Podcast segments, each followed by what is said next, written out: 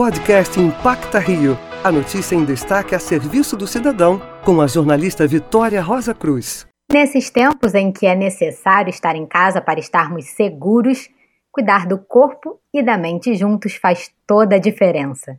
A professora de yoga e mestrando em educação, Vitória Benvenuto, tem uma proposta de como podemos transformar a nossa rotina. Então, a gente acorda, a gente se espreguiça, a gente movimenta as mãos, a gente movimenta os pés, espreguiça o corpo inteiro na cama e faz um ritual de virar de lado para levantar da cama e não levantar em supetão.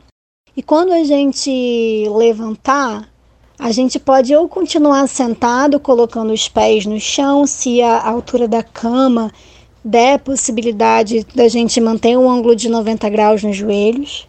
Se não, eu te convido para ficar em pé. E em pé, simplesmente respirar algumas vezes. Deixar o ar entrar e sair pelo seu nariz, percebendo como você se sente.